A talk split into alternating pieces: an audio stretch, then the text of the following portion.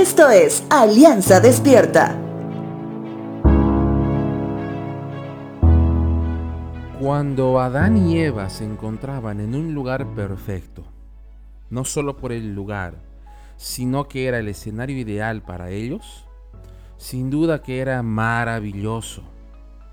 Me imagino a Adán jugando con la melena de un león de 300 kilogramos, mientras junto con Eva comían de los ricos frutos de la vasta vegetación que se perdía hasta donde podían llegar sus ojos.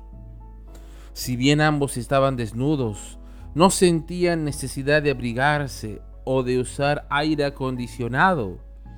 No sufrían porque no tenían cuerpos diseñados para desgastarse o enfermarse.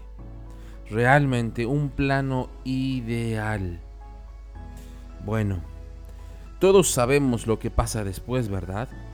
Sin embargo, quiero concentrarme cuando en medio de la vergüenza que ambos sentían e inocentemente intentan huir de Dios, decidieron ocultarse, no solo por haber desobedecido, sino porque también ahora su desnudez les daba vergüenza.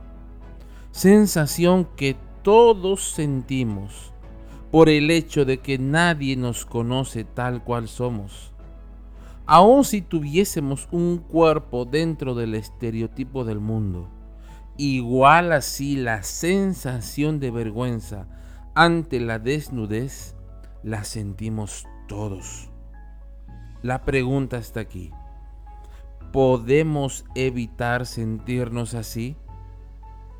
Bueno, creo que el tema va más allá de la desnudez física, sino de que las personas realmente nos conozcan tal y como somos por dentro, como personas, lo que hemos vivido, cuáles son nuestros temores o nuestras frustraciones.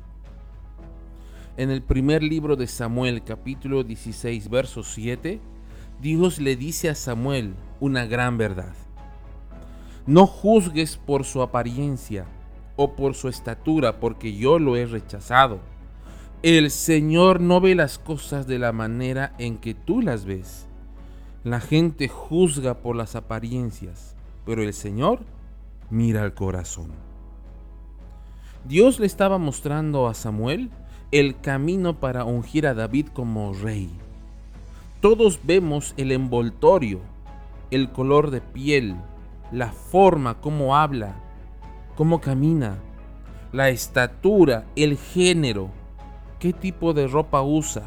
Sin embargo, Dios se concentra en lo que hay en su corazón. Dios guió a Samuel a ungir como rey. ¿Sabes a quién?